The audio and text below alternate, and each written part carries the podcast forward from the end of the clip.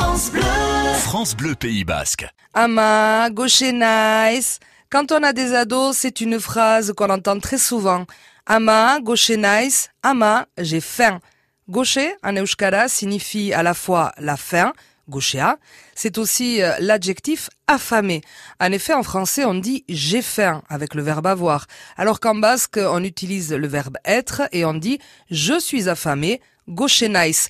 Si on parle de la faim dans le monde, on dira alors Goshea munduan. Les ados ont un appétit féroce. Ils mangent tout le temps. Manger, en euskara, dian. L'appétit, diangura. Littéralement, c'est l'envie de manger. Sandwich, assiette de pâtes, plats divers et variés, tout y passe. Les ados avalent tout jusqu'à être, au moins pour un temps, rassasiés. Je suis rassasié, haché à nice.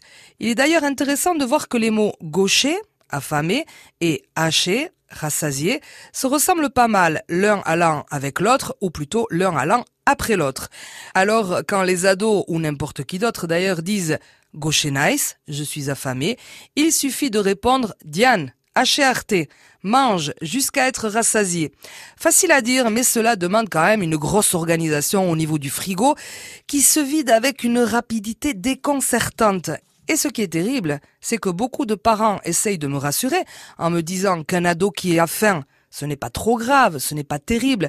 Le souci sera dans quelques années, quand il me dira à l'heure de l'apéro, Ama, egari nice, Ama, j'ai soif. Et là, ce sera une autre histoire. Je suis assoiffé, oups, attention, on planquera les bouteilles.